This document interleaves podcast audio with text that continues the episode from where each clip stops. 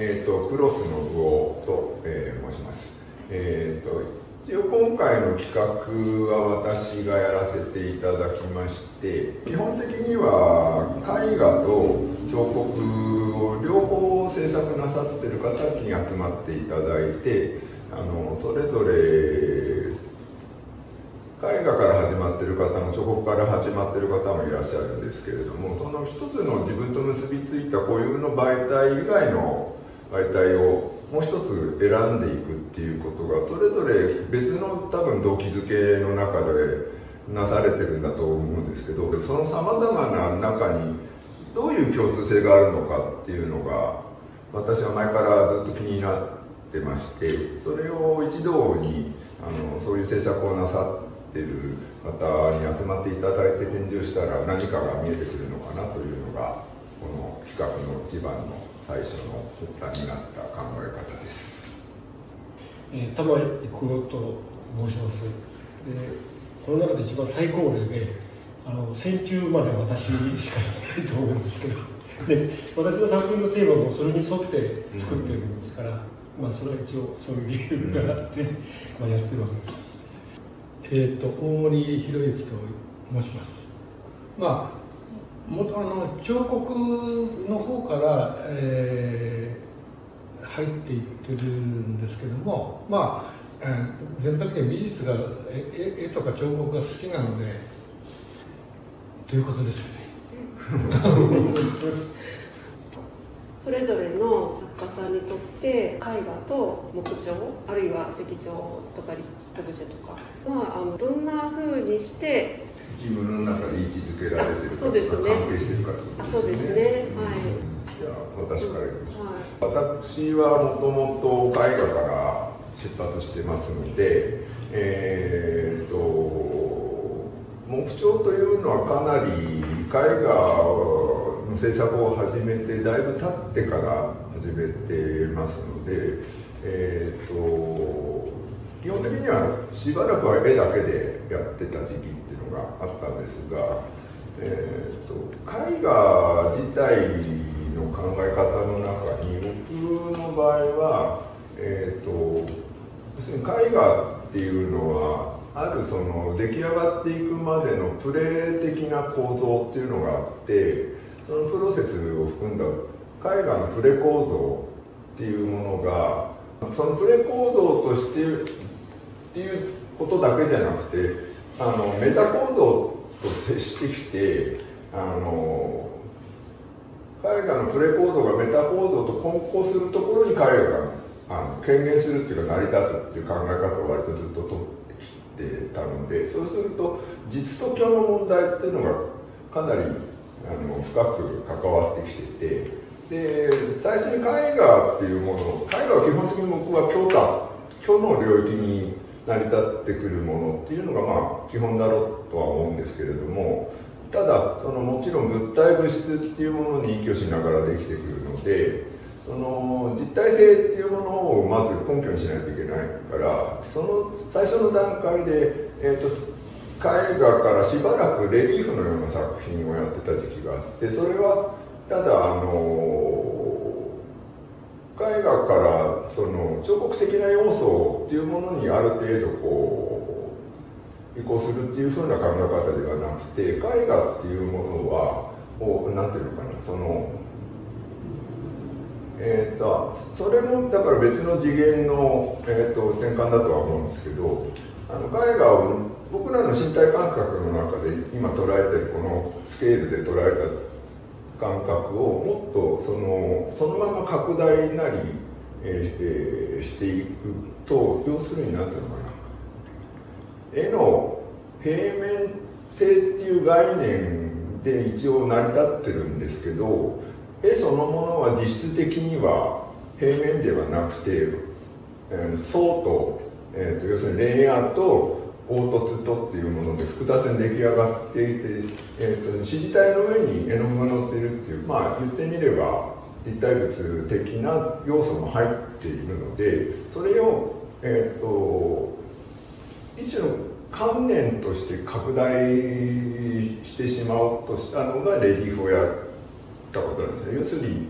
今日の側に、えー成り立ってくる絵画を一回実の側に持ってきて虚と実の対峙のゼロポイントを通過してこの現実っていう側にある実の領域の広大なものに対応する虚の側の絵画の巨大な、えーと、対応っていうものに至るまでのゼロポイントっていうのを設定する以前に一回その実と虚の対峙の前に実と実の対峙をやるっていう考え方でまずレリーフやって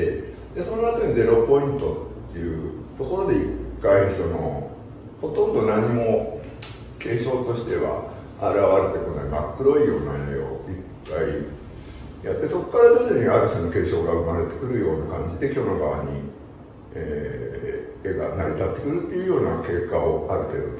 取ってきました。でその中で、えーと、絵は基本的に実況対峙っていうふうに、えーと、設定してやってたんですけどその実況対峙っていうものをずっとやっていくと結局実の側からゼロポイントを通過して虚の側に行くのは要するに拡大していくことになるのでその拡大していった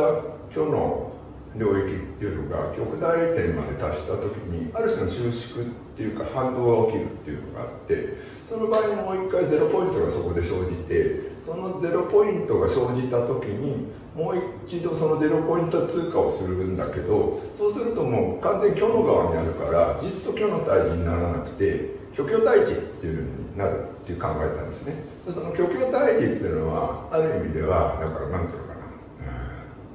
な、例えば禅なんかであの鳥飛んで鳥のごとしって言って鳥が鳥なんだけれども鳥ではない。鳥は鳥なんだけれども鳥のごとし鳥のようであるって言われるようなありようっていうのがあってそういうあり方が絵の中にあの制作上で現れてきたんですね。でその時にあのそこから木彫っていうものがあの発生してきたっていう感じの経緯です。なのでもともと彫刻を別個に作ろうって思って作り始めたというよりはあのその前段階でまあ版画っていうのがあったんですけど木版画やってて木版画の版木を彫ってるとペインティングっていうのはプラスの作業なのでカービング彫っていくっていうことは彫った部分があの作業としてっていうか結果として残らないのでその反転した感覚というか反転したものをもう一度紙の上に反転させることによって版画ができるんだけどそれを立体物の方に暗記を反転させることによってどういうことが起きるかと思ったのが木彫を始めた一つのきっかけになってます。でそれがさっき言ったような実況対峙から虚虚対峙っていうものに移行する時の絵のありように対しての、えーと僕の中での現実この僕らが生きている現実との接し方もある一つの接点としてこちら側に突出してくるものとして木彫っていうのが出てきたということです。なので、えーと、タイトルが木彫に関しては全部「うつろの血筋」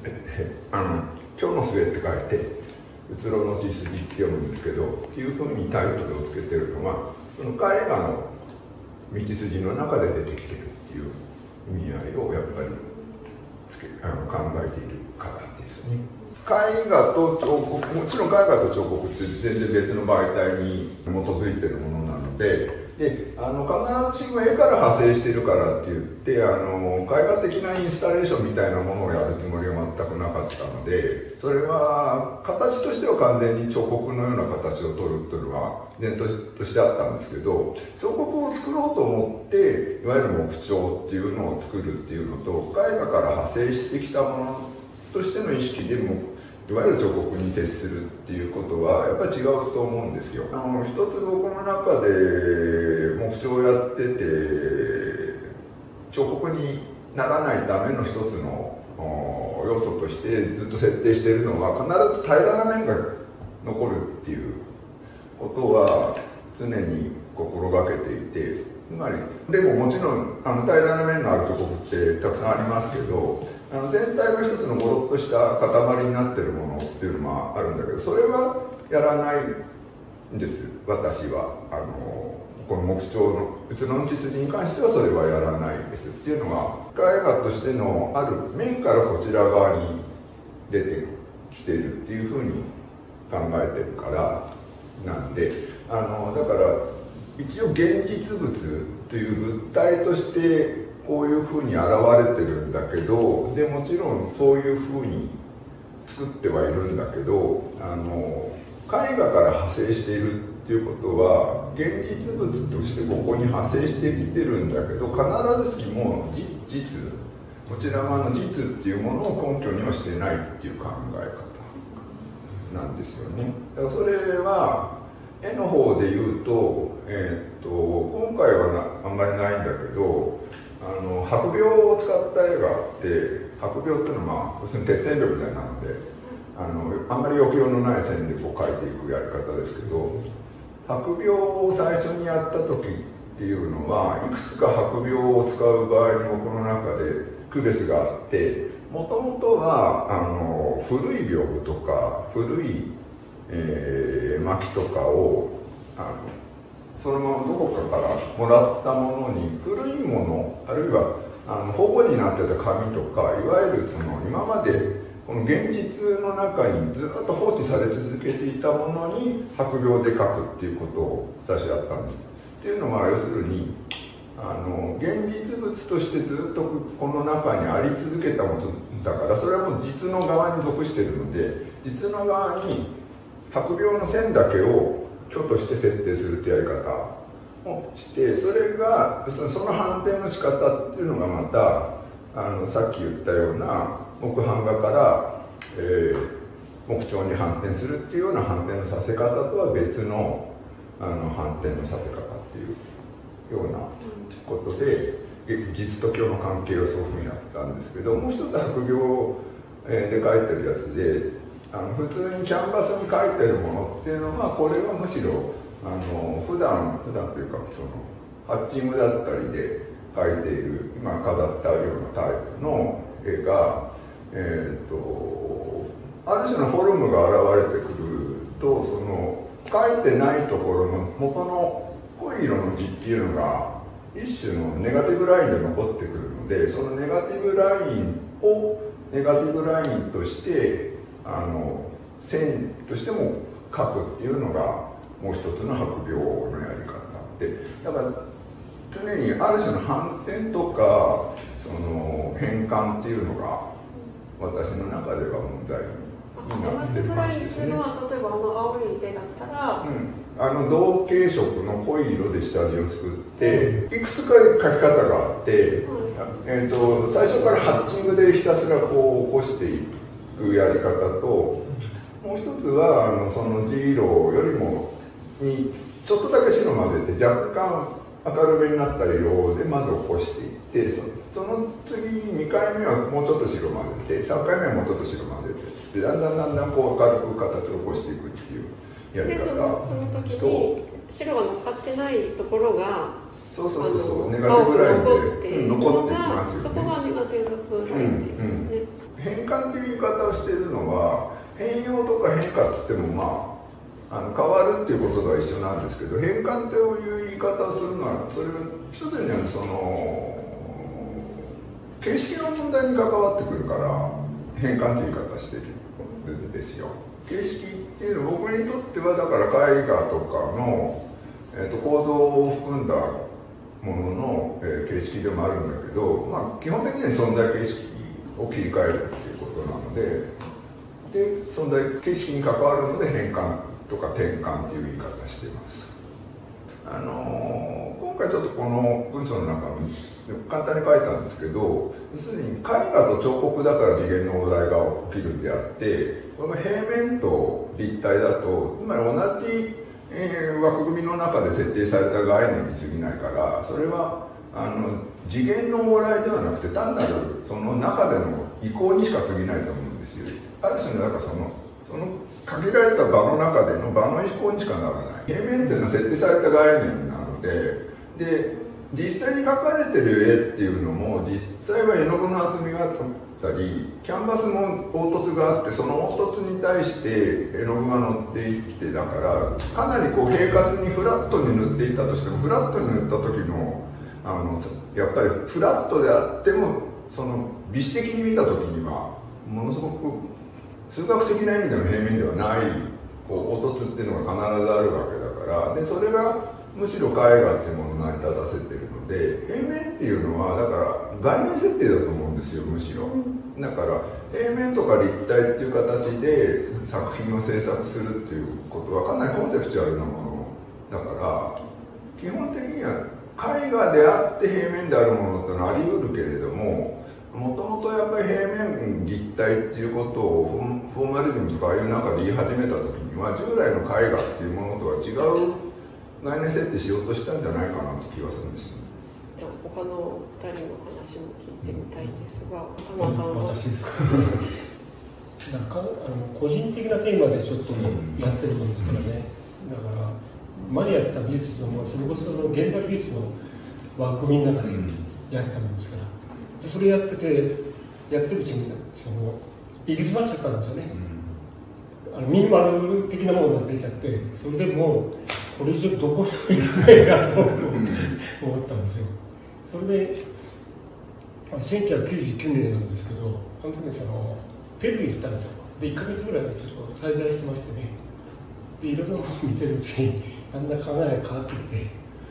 それ、まあ、最終的にはねナスカの地上絵を見た時に子供の頃空にあの B29 を見て書いてたんですよ。紙に書いてないんですよね。それを思い出しましてねそこからやるしかないなと。それがまああの今の仕事の現実元ですね、えー、そこからだから2000年の発表からもう完全にその、まあ俺が飛行機を全部書いてあのテーマにしてやったりねその後ずっとやってたんですよそれがだんだんその戦争の方の方向に戦争がだんだんねというよりねやっぱり勘なんだけどねこれちょっとだんだんやばくなるんじゃないかっていうのがあるんですよ、すごくで最近ははっきりしてきてるけど、まずその頃はもうぼーっとしてたんですけどね。でそれからだんだんその表面のこうテーマが絞られてきて、それでまあ今に至るわけですけどね。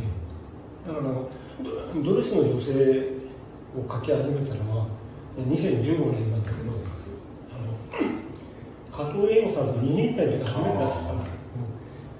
うん、見たらね見てもねあんまり意味が分からなかったらしくて、で理由があるんですよあれ、まあ戦争中そのまあうちの親父なんか初年兵の頃多分ね上官たちはあの高級将校たちはね戦争やってる最中に宴会してたと思うんですよ。だからそういう妄想からもともと始まったんですよね。でそれやってるうちにあれ木彫始めたらね多分ね2019年あたりからだと思うんですよ。ちょっとその前かもしれないけど絵ばっかりやってるとなんかね違うことやりたくなるんですよね。それがまあ木彫そのやり始めたきっかけっていう。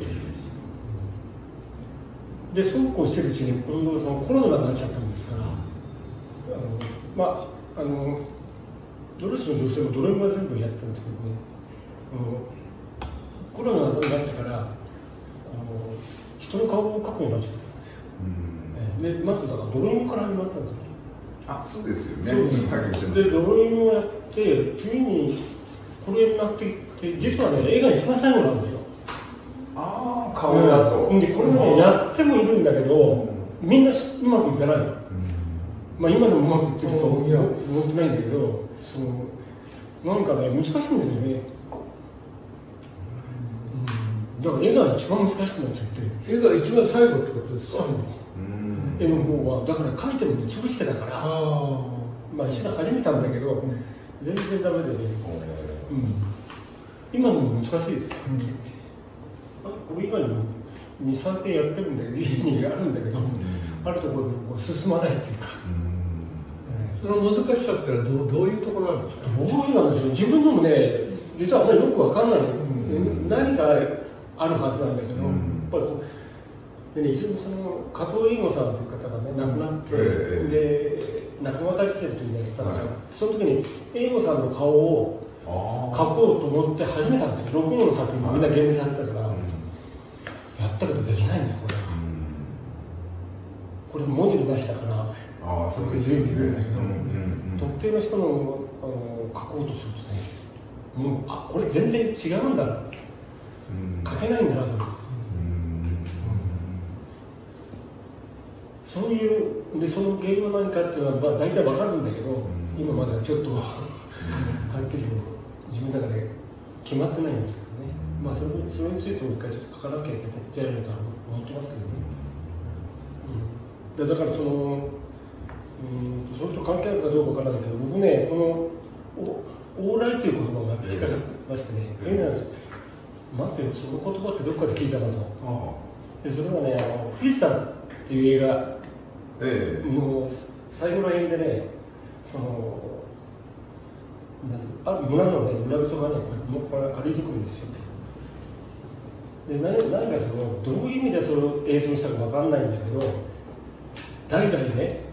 塩魚を売ってると、うん。そういうだけが出てくるんですよ。ねこっちに富士山普通からがいて、うん。で向こうから歩いてくるわけですよ一応その場面が引っかかってね昨日映画ももう一度見直してた。おおそれは藤田のええ、富士山という映画があって、小栗浩平監督の、ええ。あ僕ああそうなん知らなかったんだ知らないです。か、うん。あの、泥の川っていう映画が好きでね、あで、あれ原作も読んでて、えで、あれはいい映画だったと思うんですよ。うん。で、その後ね、理解生のね、えー、解雇のためにという、それ映画を撮ったんですよ僕はそれ見てないんですよ。うん。で、その後のね、眠る男ってのは見てるんですよ。ああありましたねうんはいはい藤田のは知らなかったねあ、そうですか。あれ、うん。それが一番新しいです。あそうですか。ええ。非常にね、難解といえば難解。あえっと電気的な感じ電気的な感じではは、まあ、それも入ってるんですうよね。ん。多分それもいあのノンノンフィクションのあれが本があって僕もそれ読んでるんですけど、うん。それはそれとねちょっと違うことを書いてるんですよ。それとてちょっとお小栗浩平と解釈と違うんだけど、そういうのがあってね、あの富士山嫌う人多いけど、あまあ戦争が書いてましたよね。うん、それ興味があってね。ええ。書いてるはずあ書いてますね「ええ。藤田よ眠れ」っていうのがありますよね。確かに藤田っていうのはなかなかどう捉えるかちょっと難しいところのある作家ですよね。僕も気になる作家ではあるんですけど、非常に矛盾に満ちたんですよ。そうですよね。だから20年代のね、うん。パリの時代のやつはあれはもう単純になんかあこういうの好きだなと思えるんですけど、その後の歩みがで戦後になってもまたちょっと変わるじゃないですか全然でなんか結局なんかレオナールっていう宣伝名もらってキリスト教の方に消えていくし、でやっぱあの辺がなんでそうなっていくのかっていうのも、あれはね、かなりまあ、天皇平返しであってね、うん、ああそうですね。それが役にはさせてる。うん。うん、それは。そこに面倒見た人からええ。裏切られたり、そうですね。うん。それで藤田の会社日本で出せなかったんですよね、うん。ある時まで。あの民法人の方が日本が嫌いで。うんそうそう。じゃあ今度大森さん。僕はですね、えー基本的には美術が好きだっていうかあの芸あのこの書いたのがあの美術作品でも、まあ、絵画彫刻でもあの日常のものでも何でもそうですけども現実の空間の中にあ。我々と共に存在してるっていう、その存在してるっていうことと美術とか彫刻との関係みたいなものでこれあの存在っていう言葉がどういうふうに捉えるかは、あの人それぞれなんだけども、僕にとってはあの彫刻でも、えー絵画でもそうなんですけどもやっぱり心に魂が震えちゃうのは存在ってことなんですよね。あの作品のあ絵なら絵とか、えー彫刻なら彫刻の持ってる物語じゃないんですよ。まあ、導入はそれがそれまあ昔の絵でも彫刻の物語から始まってるんだけども最終的には、えーそういうものが離れて現実の空間にあるんだけどもた単なる現実のものではなくて、なんか存在としか言いようがないようなもの。それに近づきたいっていうかそれは何なんだろうっていうふうに思えてやってるようなももので、うん、そういう謎を解きたいっていうのがあるんですね。それを、えー僕はだから一番、まあ、もものすごく一番好きな楽器はセザンヌなんですよ。何何年頃かな。あのオルセーで初期セザンヌ戦があった時に、初期のセザンヌの絵を見た時にとにかく N のかっていうふうな感じなんですよね。そうライティングからライティングからこう表面のテカリみたいなものから絵の具の盛り上がりからそうすると遠くから見ると本当にセザンヌの父親がそこにいるような感じなんですよ。だからそれは絵空事っていうか、あのえじゃなくてセザンヌっていうのは本当にその実現させたいっていうかそ存在させたいんだなっていうふうなこうククレイジーな狂気っていうのかな？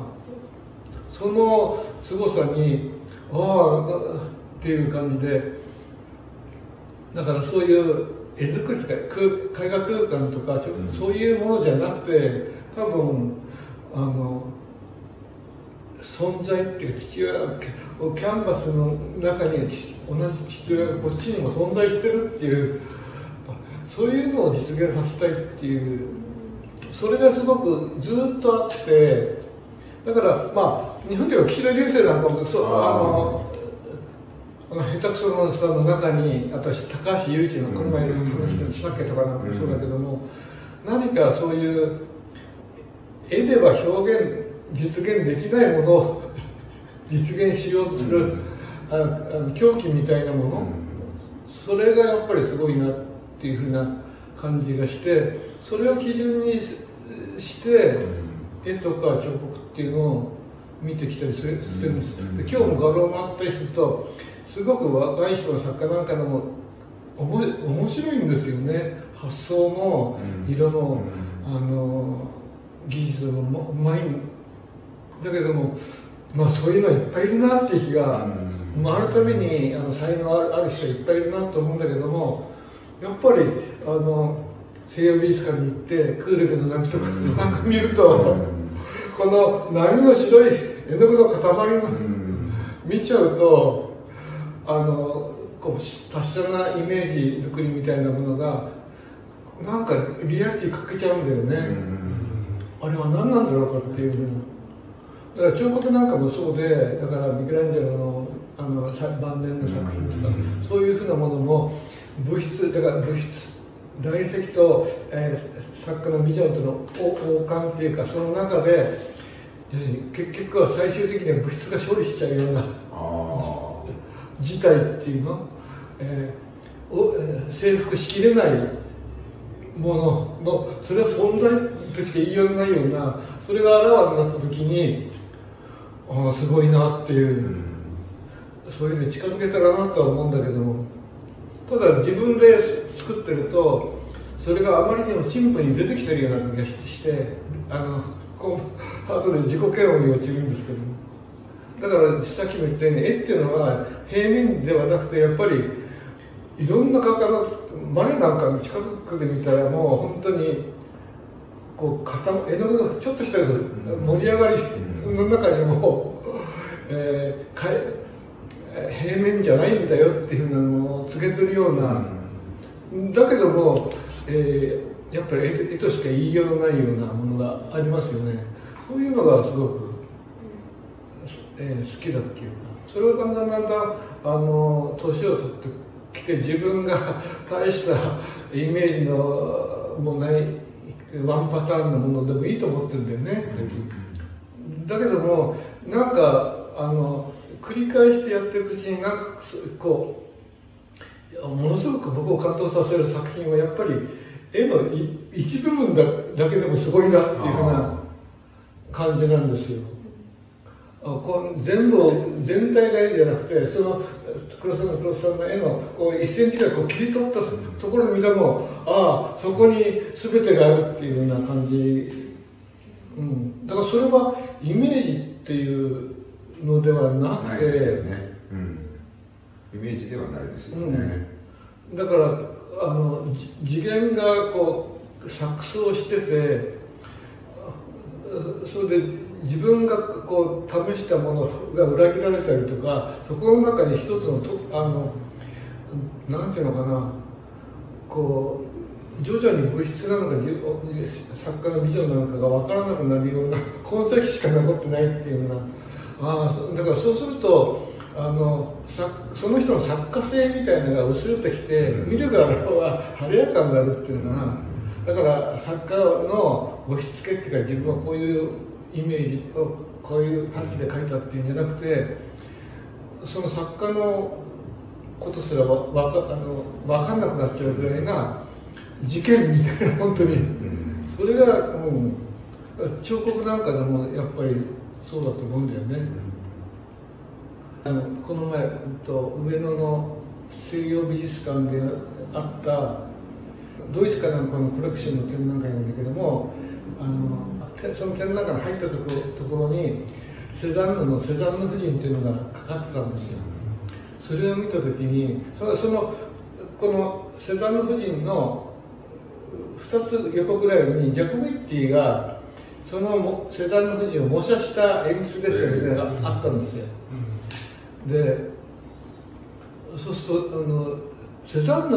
セザンヌ夫人の中に感情を入れて描いたのかどうかわかんないけどもまああの人から見ればほのか寂しげな感情とかそういうなんかあの持つような雰囲気はあるんですよね。ただ僕が見ててやっぱり薄塗りのキャンバスの生地が見えてくる、昔のセザンヌはあんな分厚い。でそれがこんなんていうのかな。もうひたすらキャンバスの生地とあと上の方に絵の具がちょっと照明に当たってちょっとキラキラしてるような、うん、そういうのを見た時に、うん、やっぱ存在とかあの官能とかそういう言葉しか出てこないんだよね。だからこの前黒沢たちとやった美術と官能展の官能っていうのは僕の自身のテーマでもあってだからたあのタマさんなんかの絵絵絵でできないとかなんかっていうのはなんとなく分かるんですよ。分かるっていうかあのそんなの知ってないんだけどあの多分そのあの絵絵っていうのはなかなかこう存在をきえあの夢を映すっていうか存在をどんどんどん希薄にしていきつつギリギリのところで ある存在を突きつけるような部分があった時にそれはすごく感動的だと思うんだよね。だけど絵って割と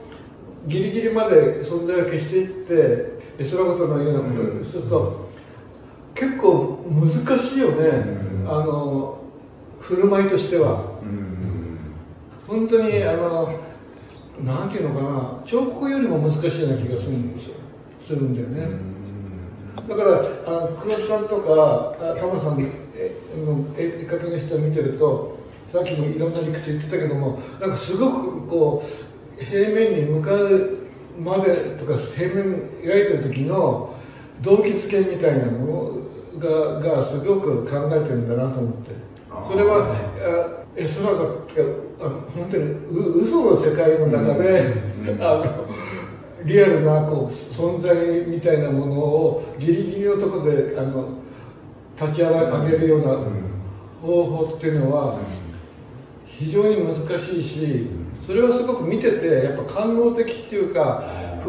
ふ触れたくなるようなてか視覚を見ることを、えー、なんていうの？あの見ることがこう失われるっていうかもっと近づきたいっていうかやっぱ触覚的な欲望みたいなものを